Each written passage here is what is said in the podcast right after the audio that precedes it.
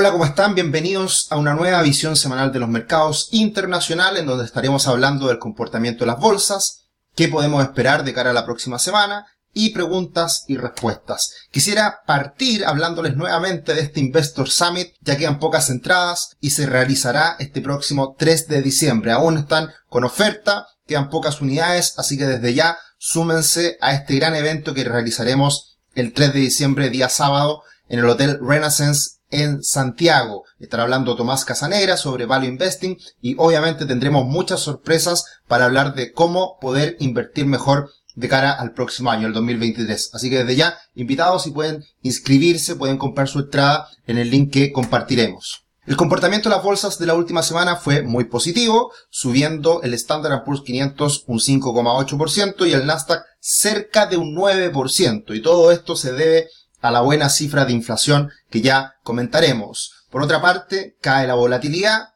es habitual que esto ocurra cuando suben las bolsas, el Bitcoin se desploma y acá tenemos algunos comentarios que realizar, el petróleo también cae un 4,1%, el oro sube un 5,8% y el cobre cerca de un 7%. Una semana muy positiva en donde, como ha sido la tónica en temporada de resultados, todo prácticamente verde, pero algunos manchitas, algunas manchitas rojas en que obviamente se distancia del resto del mercado por situaciones particulares. Tesla cae un 5,54, todavía deja bastante daño en la acción de Tesla todo lo que ha sido la compra de Twitter por Elon Musk y también por la venta de acciones que ha realizado Elon Musk precisamente para financiar muy probablemente esta operación. Pero tenemos aumentos importantes en acciones tecnológicas como Apple sobre el 8%, Microsoft cerca de un 12% y Amazon y Google subiendo también doble dígito. Así que una muy buena semana que se celebra precisamente lo que ha sido esta buena cifra de inflación. Y seguimos en un mundo bastante turbulento en las bolsas, un mundo con muchas noticias, con mucha información que se va conociendo semana a semana y por lo tanto seguimos en esta montaña rusa en donde vemos ahí cómo los osos se apoderan de este carro que lleva detrás a las acciones tecnológicas, pero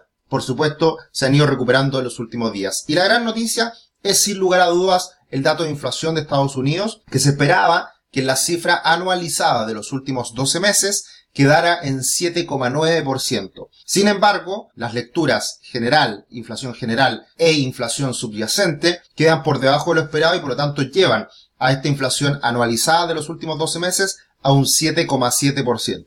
Y esto se celebra con locura, fue realmente una fiesta lo que pasó el día jueves y se extendió hasta el día viernes, en donde tuvimos un alza importante en la bolsa, una caída en las tasas de interés y un desplome en el dólar, lo cual veníamos anticipando de cierta manera una tendencia alcista en el dólar que si se lograba romper podía venir una caída importante del dólar a nivel global.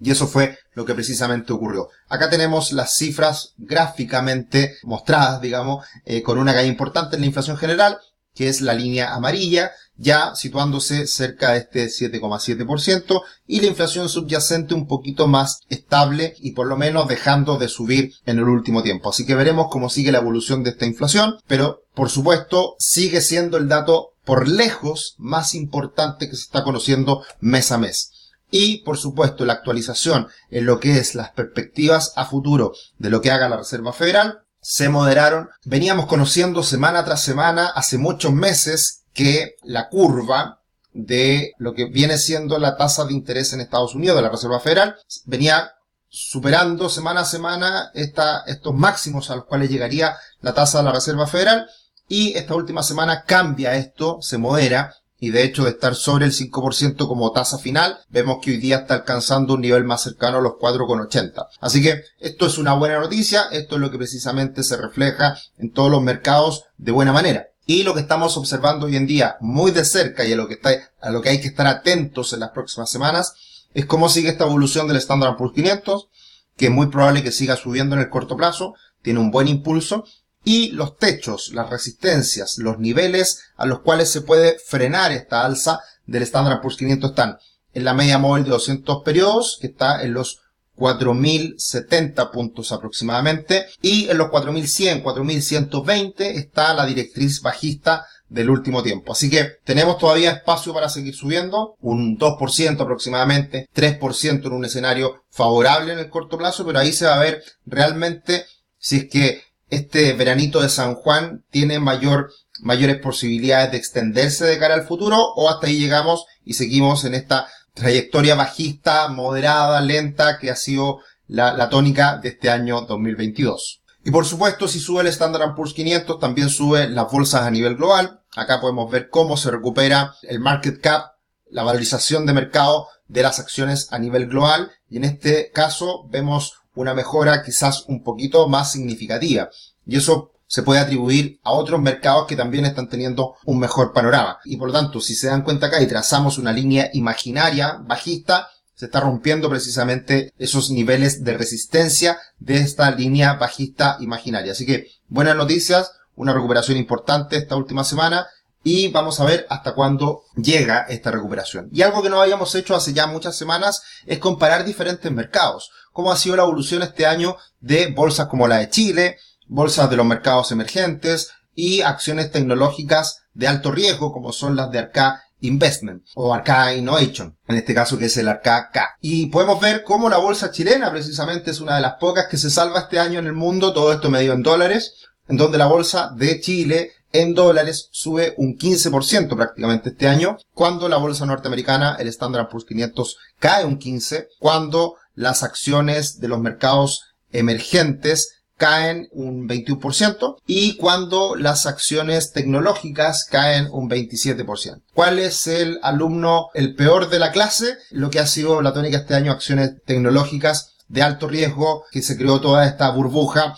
el año pasado con el icono de esto que es precisamente Arcane Innovation. Y hay mucho de eso también en lo que hablaremos más adelante relacionado al mundo de las criptomonedas. Lo que hay que tener en consideración es que claramente con esta caída en bolsa, la relación presutilidad de las FANG más, de las acciones tecnológicas más grandes, ha caído de manera importante. Y esto es muy relevante a tener en consideración de cara al futuro porque son empresas que probablemente moderaron su crecimiento, ya no están creciendo las tasas enormes que habíamos visto anteriormente, pero esto no quiere decir que sean empresas poco rentables, son empresas que ganan mucho dinero y que tienen una buena posición financiera y por lo tanto el tener un ratio precio-utilidad en 19 lo hace ser una oportunidad, lo hace ser una inversión atractiva pensando en el mediano y largo plazo. Ahí obviamente hay diferencias en lo que puede hacer la acción de Meta, diferencias con lo que hace Microsoft, Microsoft Amazon, ahí obviamente hay que evaluar cuál es o cuáles son las mejores alternativas dentro de estas acciones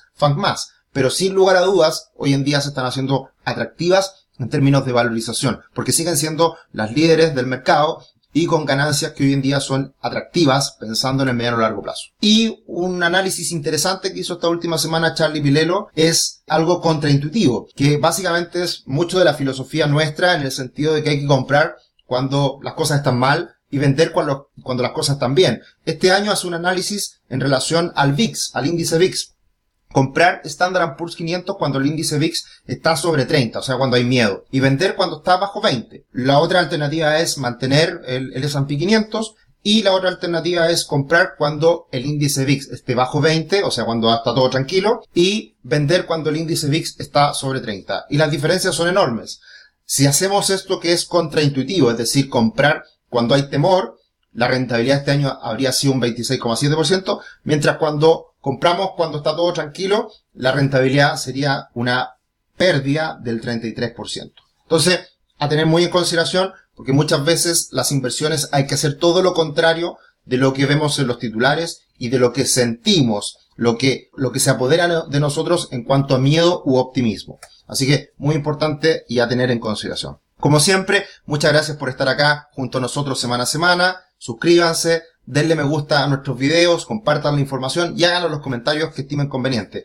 Estaremos acá siempre para entregar educación financiera de verdad. ¿Qué podemos esperar de cara a los próximos días? Ventas minoristas en Estados Unidos, muy importante para ver cómo está la temperatura del consumidor lo cual siempre es muy importante para el crecimiento de Estados Unidos, y otros indicadores menores manufactureros, que también son importantes para ver cómo se está dando esta desaceleración en el crecimiento en Estados Unidos. Y un dato para celebrar, un dato para ponernos contentos, se está ya finalizando el conteo de votos en estas eh, elecciones midterm en Estados Unidos, donde al parecer finalmente el Senado quedará con mayoría demócrata que es básicamente lo que teníamos hasta ahora. Fue una, una elección muy peleada y Por lo tanto, se, se, elimina esa incertidumbre, que de todas formas es una incertidumbre menor respecto a lo que estamos acostumbrados en Latinoamérica, pero igual incertidumbre. Y lo que dice la estadística es que después de las elecciones midterm en Estados Unidos, desde el año 1950 en adelante, es que los próximos seis meses las bolsas suben en el 100% de las veces, con un retorno mediano del 17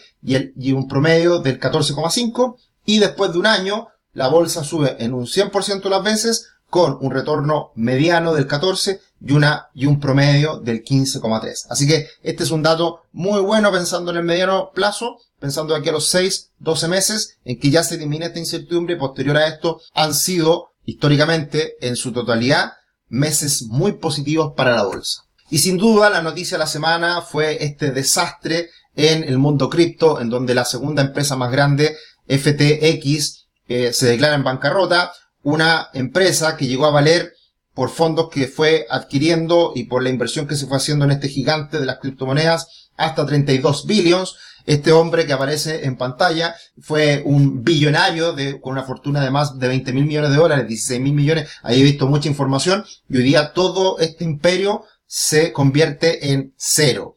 Y esto muchas veces pasa cuando hay burbujas. Esto muchas veces pasa en que no hay pilares sólidos que sostengan este tipo de inventos. Acá todo se hablaba de la confianza, del cambio del mundo, y finalmente las mismas prácticas se han visto. Se hablaba en la semana que si esto realmente es un fraude, como se está contemplando, sería el fraude más grande, incluso superior a Enron. Así que hay que que estar muy atento a lo que pasa con, con esta noticia, que está en desarrollo y que también puede seguir teniendo impacto en el mundo de las criptomonedas. Y algo muy importante también, sentimiento contrario. Este hombre salió en la portada de la revista Fortune en agosto, en la, en la revista de agosto-septiembre, hace nada, como el próximo Warren Buffett. Y precisamente a las pocas semanas, pocos meses después, todo se derrumba.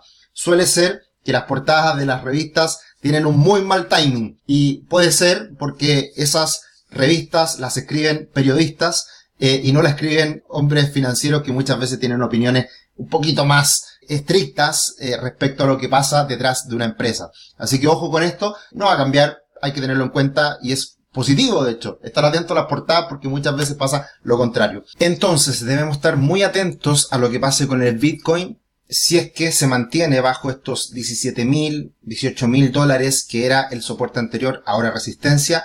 Y como ya hemos venido diciendo con anterioridad, es probable que de romperse este nivel, en como estamos ahora, 16.600, 16.500, tienen potencial para seguir cayendo hasta los 12.000 aproximadamente, que es la próxima zona de soporte importante y que a partir de este desangre que se está dando, de finalmente que se esté dando esta pérdida de confianza precisamente en el mundo cripto, puede llevar a que se generen muchas más distorsiones, muchas más caídas que pueden ser importantes y que generen un dolor ya real, mucho más poderoso en el mercado de las criptomonedas algunas de las consultas que nos han hecho en estos últimos días. La verdad que muchas felicitaciones como siempre. Y Felipe nos dice, ¿qué opinas sobre lo que dijo Jerome Powell en la última reunión sobre si llegan a apretar mucho los mercados subiendo las tasas pueden ocupar su herramienta, imprimir dinero?